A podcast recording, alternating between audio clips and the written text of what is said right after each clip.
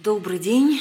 С вами э, Юлия Слуцкая, основатель пресс-клуба «Беларусь». И сегодня мы пришли к вам с циклом подкастов «Пресса под прессом», которые мы, пресс-клуб «Беларусь», записываем уже в течение двух месяцев. Это подкасты про то, в каких условиях работают сегодня белорусские журналисты и медиа. И наш сегодняшний гость Иосиф Павлович Середич, главный редактор газеты «Народная воля». «Народная воля», как и еще три другие газеты, «Свободные новости плюс», «Белгазета», «Комсомольская правда в Беларуси», сейчас не выходят. Газеты не печатают в Дом печати и не распространяет Союз печать, они не взяты под подписку. Что происходит, как с этим справляется газета, как на это все реагирует аудитория? Все эти вопросы я буду сегодня задавать Иосифу Павловичу Середичу.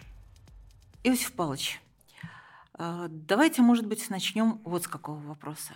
Расскажите, что изменилось для вашей редакции и для вас лично с момента, э, когда вам запретили печать? И, может быть, вспомните сам этот момент, как это произошло, как вы об этом узнали, как все происходило. Случилось ли это после какого-то повода? Были ли у вас какие-то особенно острые материалы? Или вы попали в волну запретов? Как все это было? То, что э, касается острых материалов, то народная воля не может издаваться именно без таких материалов. На то она и народная воля, чтобы выражать все точки зрения, все взгляды, которые фокусируются и в обществе, в целом и в элитной среде, и во властной среде, там прочим все. Поэтому и до выборов, и после выборов мы не меняли свой формат, мы не меняли свою политику. Газета, конечно, издавалась с острыми материалами, но такого я не ожидал. Я вдруг приезжаю утречком, э, кажется, 20 числа или 21 на работу. Смотрю, нет на столе свежего номера «Народной воли». Хотя вечером прекрасно сдали по графику в типографии, без каких-то э, авралов, так сказать, все. Почему нет? Я тут же сажусь, беру телефонную трубку генеральному директору издательства «Белорусский дом печати». Что произошло? А он мне говорит, Иосиф Павлович, сломался печатный станок. Я, конечно же, не выдержал и сказал, не печатный станок сломался, а, видимо, сломались мозги у тех, кто пытается удержаться у власти на штыках. И вот эта фраза потом мною была повторена. Я собрал тут же пресс-конференцию через полчаса или через час это повторил. Она разошлась э, через э, сайты, так сказать. И действительно, о каком сегодня печатном станке можно говорить? Типография издательства, издательства «Белорусский дом печати» принадлежит управлению делами президента. Там десятки печатных станков. Во-вторых, почему сломался станок – только для народной воли. Он еще сломался для комсомольской правды в Беларуси, он сломался для свободных новостей. По-моему, плюс... не в ту ночь. Это в разные, э, в разные смены печатные uh-huh. здесь. Вот. Но э, действительно, я и сказал, как же э, так, ты, советская Белоруссия, а я считаю, что не, Бело, а, не Беларусь сегодня она называется, по-прежнему советская Беларусь. Это печатный орган администрации президента. Отпечатано? Отпечатано. Все другие газеты, которые входят в конгломерат администрации президента, отпечатаны? Отпечатаны. А народная воля нет. Но меня даже не это задело. Если бы тот же директор издательства – он же руководитель типографией, и поставил меня в известность накануне, когда мы сдавали этот номер печать, я бы в течение часа решил бы ее с печатью в той же России, в конце концов. Или еще, может быть, договорился бы тут тот же Мин. Но вы видите, какой цинизм. Даже не поставили в известность, хотя мы газету сдали вовремя, в известность, что номер не будет отпечатан. Иосиф Павлович, зная вас, не поверю, что вы утром не попробовали договориться со всеми другими э, какими-то альтернативными типографиями, которые могли бы печатать газету. Ну, в том числе все-таки немного, но частные типографии тоже конечно, есть. Конечно, конечно. И что? И что? Я поручил э, этот вопрос решить заместителю своему Марине Коктыш. Она вначале по телефону, и как будто бы разговор был есть типография Плутос, вот это как это называется там? Плутос, Плутос да, так да, называется. Да. Как будто бы по телефону директор дал согласие. Она поехала туда, чтобы окончательно, как говорится, заключить там договор. Повезла, да, макеты, э, полосы, сверстанные полосы этого же номера, утречком этого же номера сюда. То ли он посмотрел, какие материалы, вы поставлены на этих страни, полосах, страницах, то ли пока она ехала, получил какую-то консультацию, но вернулась она ни с чем, с отрицательным ответом. Нет, мы не берем вся за печать народной воли. Таким же образом прозондировали мы почву и по другим типографиям. То есть получается, что ни одна типография Беларуси, в том числе частная, не решилась да, взять газету да, в печать. Да. В этот момент, э, с вашего разрешения, я сделаю такую справочную информацию, расскажу для наших слушателей о том, что не только газета «Народная воля» была приостановлена и не напечатана, а отказали в печати также о «Комсомольской правде» в Беларуси, «Свободным, «Свободным новостям» плюс и «Белорусской газете». Э, Белгазета сейчас да. это называется, да. Это к сведению. Что было дальше? Что вы предпринимали дальше? Насколько я знаю, вы начали печататься в России. Вот мы, естественно, у нас, во-первых, богатейший опыт в этом плане.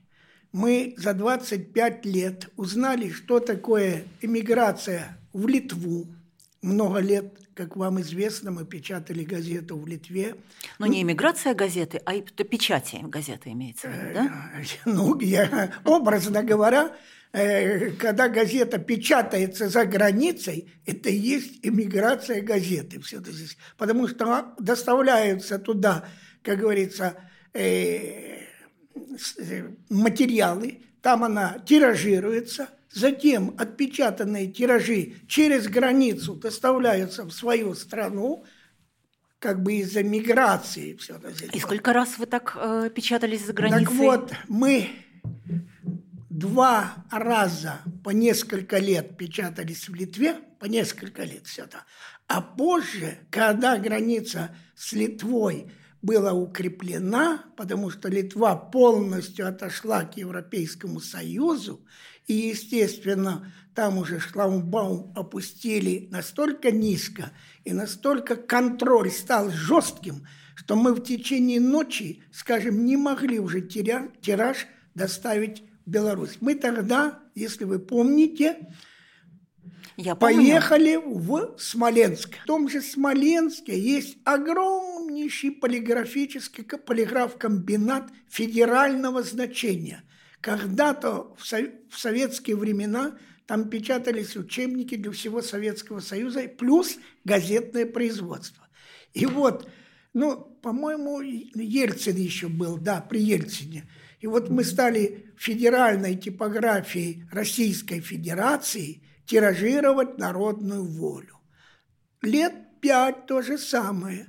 Конечно же, граница с Россией – это не граница с Литвой, она более, но десятки раз пришлось испытывать прессинг и даже террор соответствующий со стороны наших властей.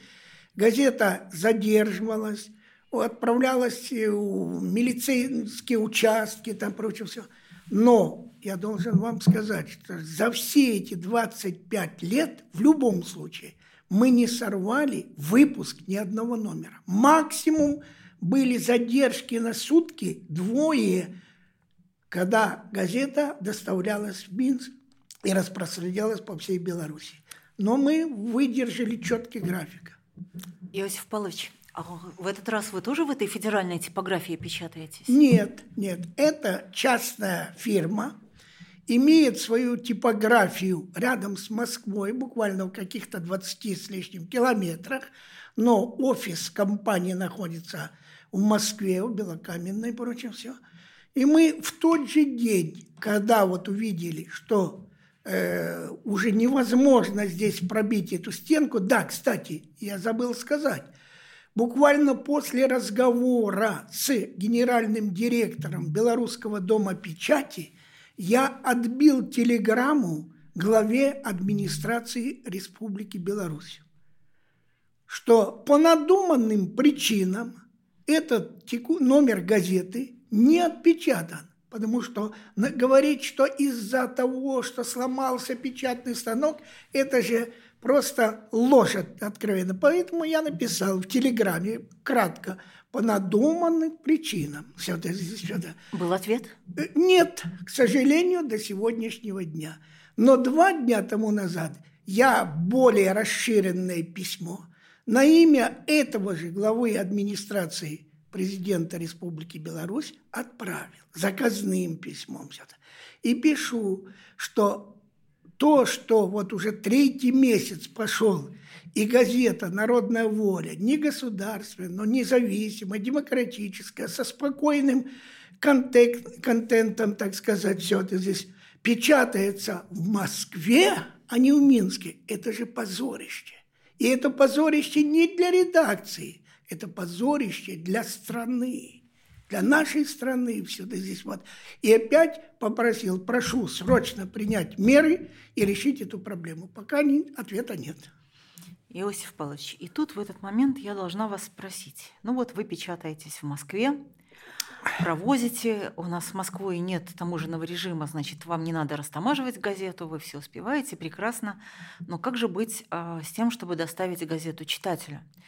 потому что, может быть, мы с вами знаем, но поясним для наших слушателей, что э, система распространения тоже монопольна, и вам нужно, по сути, э, в определенное время, в определенную точку на закрытой территории доставить тираж газеты для того, чтобы он попал э, в систему киосках и по почте был доставлен подписчикам. Как с этим?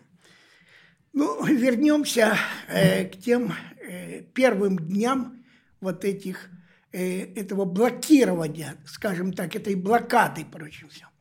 Как только мы отпечатали в Москве первый номер газеты, все доставили сюда, в Минск, я его, весь тираж сразу же направил в одну экспедицию и во вторую. То есть министер Белсоюз печать Э, которая... Это розница и Белпочта, да, через это подписка. киоски угу. и Белпочта. Они находятся на разных этажах, но на территории этого же издательства «Белорусский дом печати». И что интересно, тираж приняли у меня. То есть я считал, что этот номер утречком уже будет у моих подписчиков и в киосках для тех, кто решил покупать газету непосредственно, прочим все. Смотрю утром, нет газеты ни у подписчиков, ни у киосков. Я звонок в одну структуру и в другую. Иосиф Павлович, подождите. То есть руководство и Белсоюз печати, руководители, и Белпочты скорее пытались связаться с властью, ой, все, как же быть? Э, тут-то станок сломался – но тираж газеты поступает нам, и есть договор там, прочее все.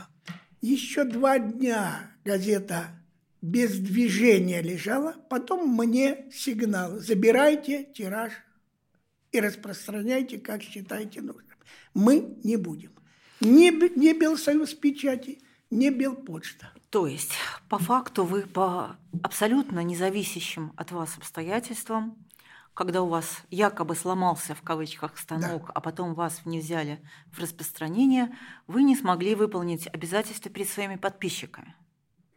Э, мы фактически, э, если считать, что, во-первых, форс-мажорные обстоятельства сложились, что это не по нашей вине на сутки мы задержали э, доставку тиражей, скажем, Э, Белпочте и Белсоюз печати, Такие случаи бывали только не со стороны «Народной воли», а со стороны других газет даже.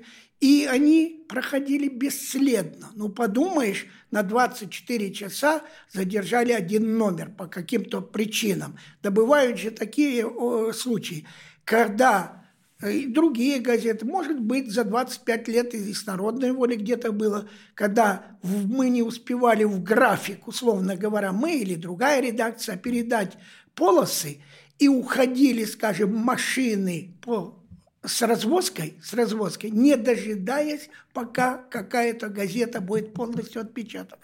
И с этого никто трагедию не делал.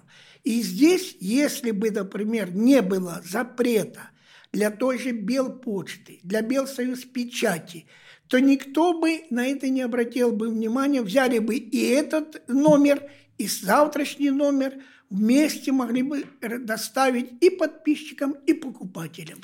Ну, давайте тут поясним, что вас не просто раз не взяли в распространение, а вас просто перестали брать. То есть с тех пор, как это случилось, значит, уже два месяца вас не значит, распространяют. Когда мы поняли, что нас уже вообще бросили и почта, и Белсоюз печать, естественно, по указке сверху. Это не просто их прихоть, что мы, видите ли, э, один номер сорвали, э, хотя это не мы сорвали, а сорвала типография издательства «Белорусский дом печати», не поставив нас в известность. Поэтому, э, когда не взяли для распространения этот номер, который мы уже отпечатали в Москве, прочее все, нам стало ясно, что это идет блокада, целенаправленная, репрессивная блокада со стороны власти. Все. И тогда в течение, опять же, суток мы создали, сформировали э, волонтерскую сеть, которая с каждым днем не просто расширялась, а множилась. На сегодняшний день у нас более 300 волонтеров.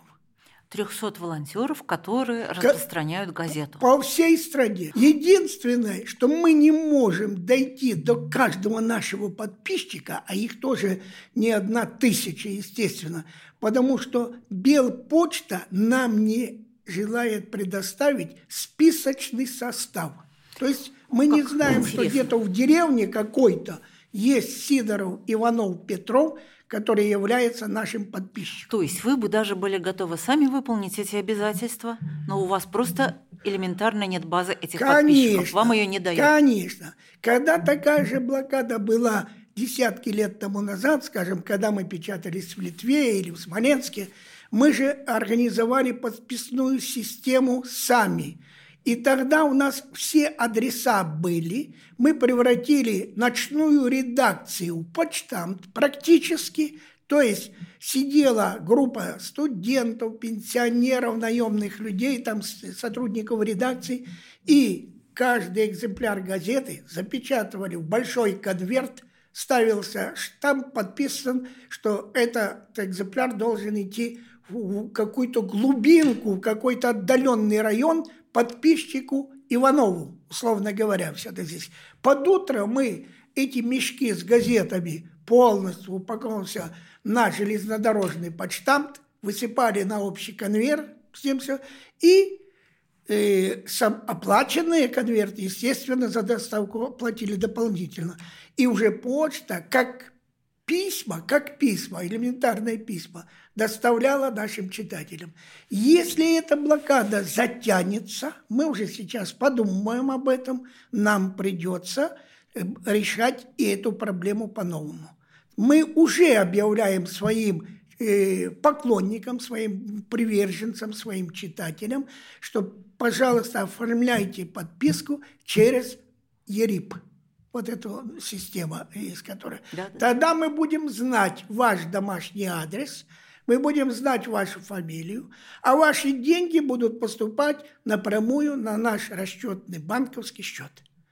То есть вы предлагаете вашим подписчикам оформлять подписку да, через газету? Да, через газету.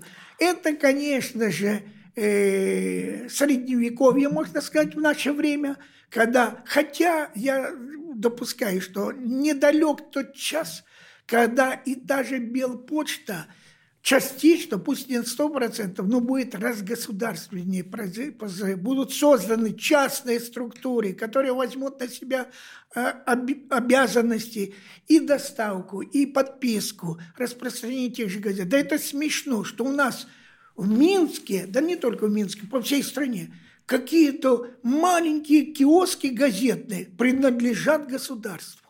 Я сегодня, сегодня у меня в Минске десятки Э, может быть, даже сотни киоскеров, которые готовы брать газету, если бы это их был киоск, потому что это же э, э, прибыль там здесь все это. Но киоск-то принадлежит государству, а над, в государстве у нас государ один, там, понимаете. И это дикость, что в Беларуси на сегодняшний день киоски являются государственной собственностью.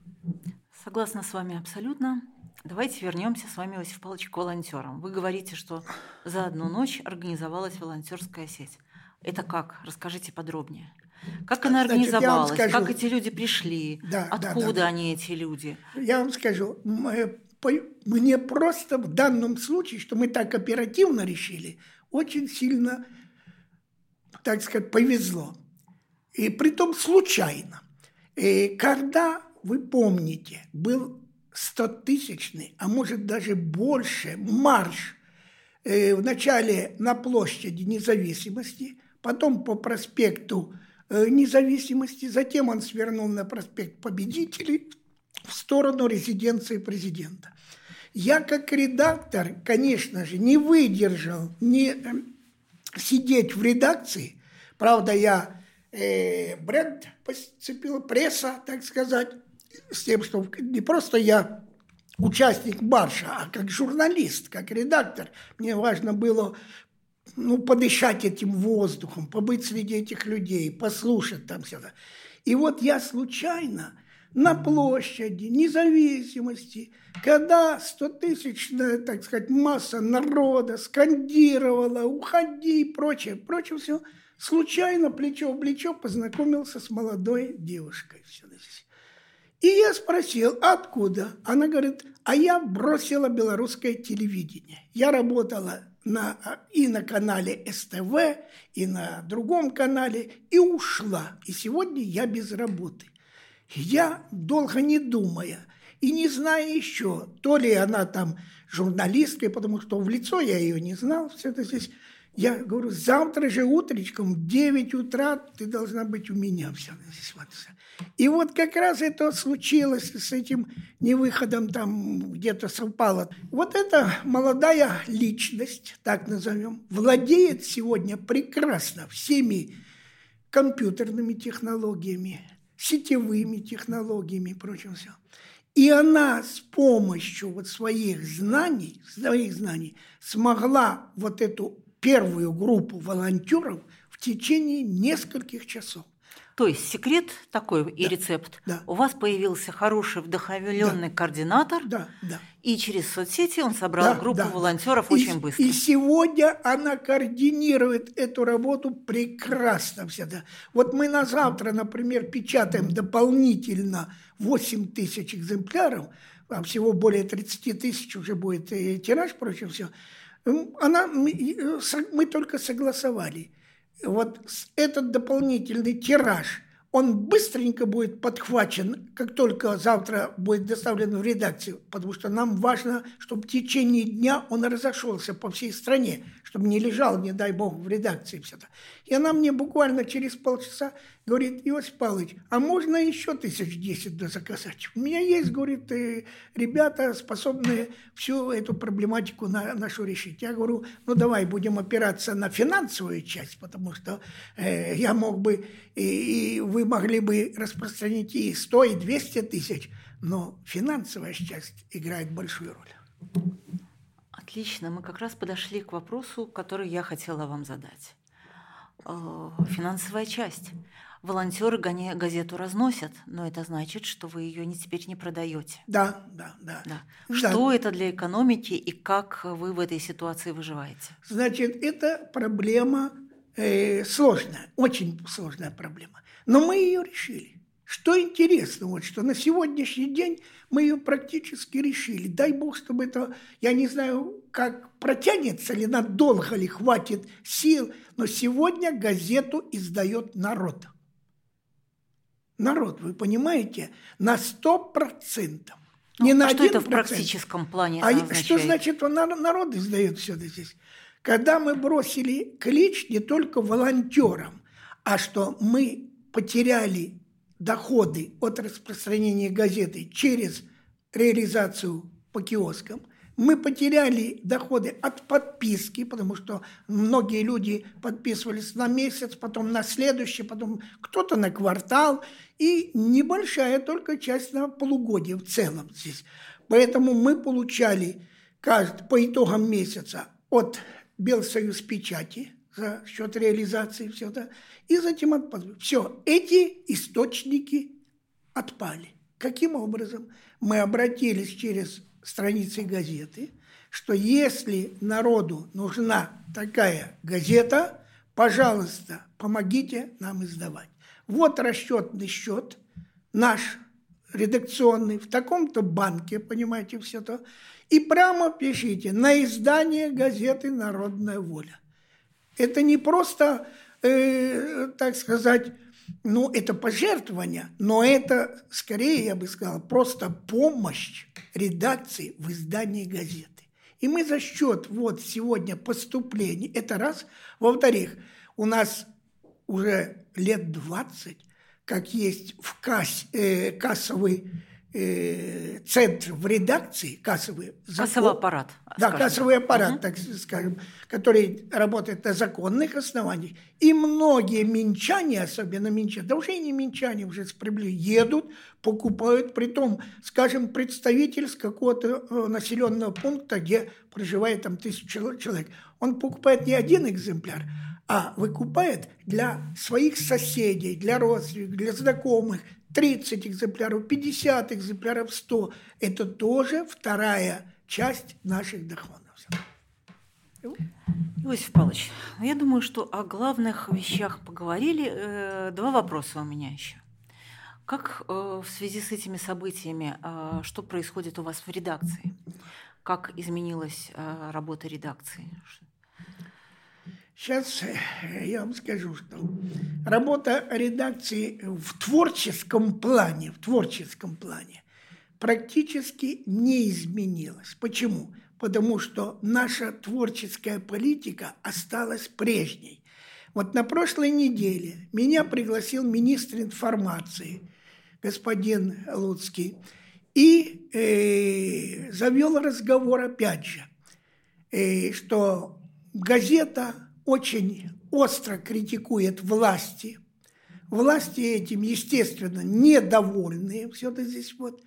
Что э, как редактор, э, то есть э, вы думаете о дальнейших планах редакции? Я ответил, что примерно в такие же трудные времена, когда у нас создавались конфликты с правящим режимом, правящим, всегда ко мне подходил. Или советник президента был такой Посохов, вы помните, или глава администрации Урал э, Латыпов. И тоже спрашивал, власть недовольна твоей газетой, что ты будешь делать сюда? Я отвечал тогда и отвечаю сейчас. Газета издавалась, соблюдая все наши законы, все наши законы газета будет издаваться на основе нашего законодательства. И, естественно, каких-то моральных принципов сотрудников, коллектива и главного редактора. То есть мы не собираемся сегодня кому-либо служить. Мы не партийный орган, мы не орган финансовых кругов, каких-то олигархов, там прочим все. Это частная, независимая, демократическая газета. Всегда. Ну, то есть ваши журналисты счастливо избежали, по крайней мере, задержаний и арестов, да? Ну, на сегодняшний день, поскольку э, мы, солидаризируясь со своими коллегами, расширили нашу редакцию за счет того, что э, вручили свои свидетельства, мы же являемся средством массовой информации, а, скажем, Тутбай, вот портал, лишили статуса средства массовой информации. Их журналисты, фотокорреспонденты сегодня не имели возможность участвовать и освещать какие-то акции – я некоторых включил в штат редакции газеты «Народная воля», потому что мы же солидарны прочее все. Я э, никому, э, так сказать, не обязан, или у меня 20 человек в штате будет, или 40 все. Это частное издание приказом оформил расширить редакцию, дал э, удостоверение, и сегодня практически э, мои сотрудники освещают массовые протестные акции, и многие уже с моими э, документами, подтверждающими причастность к народной воле, задержаны, осуждены и в Гомеле, и в Минске здесь есть. Ну, что сделаешь? Это же уже сегодня э, такая участь прессы. Но главное, чтобы нам потом не было стыдно перед теми же избирателями, перед теми же участниками, что мы отступили, что мы испугались, что мы ушли в сторону, что мы начали там, нет, народная воля никому не служила и служить не собирается. Почему пошло такое наступление на печатную прессу? Ведь, в принципе, уже не такие большие тиражи были, к сожалению, да, нашему с вами. Мы помним времена, когда у независимой печатной прессы были совсем другие тиражи и влияние. Все-таки последнее время, ну, к нашему сожалению, оно снижалось, ну, как во всем ну, мире понятно, да. снижалось. Почему им понадобилось все-таки э, такое вот наступление и такая борьба серьезная с печатной прессой? Что изменилось? Я вам скажу, что это результат дремучести, дремучести нашей власти. Я объяснял, и в этом письме даже после, что действительно в 21 столетии и отправлять газету печататься в другое государство, в другую страну, это не просто позорище, а это действительно средневековье, понимаете? И если сегодня – правящая верхушка, правящая верхушка думает, что всех упрячет в тюрьму. Во-первых, тюрем не хватит, камер не хватит. А в-третьих, в, в, в все-таки 9 с лишним миллионов населения на этой земле все это здесь вот. На это вы в целом отвечаете. А вот про печатную прессу. Так вот, Чем им так помешала вот эта печатная а, пресса, у которой не слишком большие а тиражи? Потому что нет, но у печатной прессы еще надо сказать, что значительная а, э, часть аудитории. Вот ко мне сегодня идут, когда только мы доставляем газету из Москвы, прочее все, приходят сотни людей это люди в основном такого зрелого возраста, потому что молодежь держится за компьютеризацию, держится за новые технологии. А люди более среднего возраста, уже они еще хотят иметь в руках газету. А это значительная часть населения, значительная часть. Потом газету можно передать из рук в руки. И мы сегодня на первой полосе вот в каждом номере у нас над э, названием газеты идет слоган «Прочитай сам, передай другому».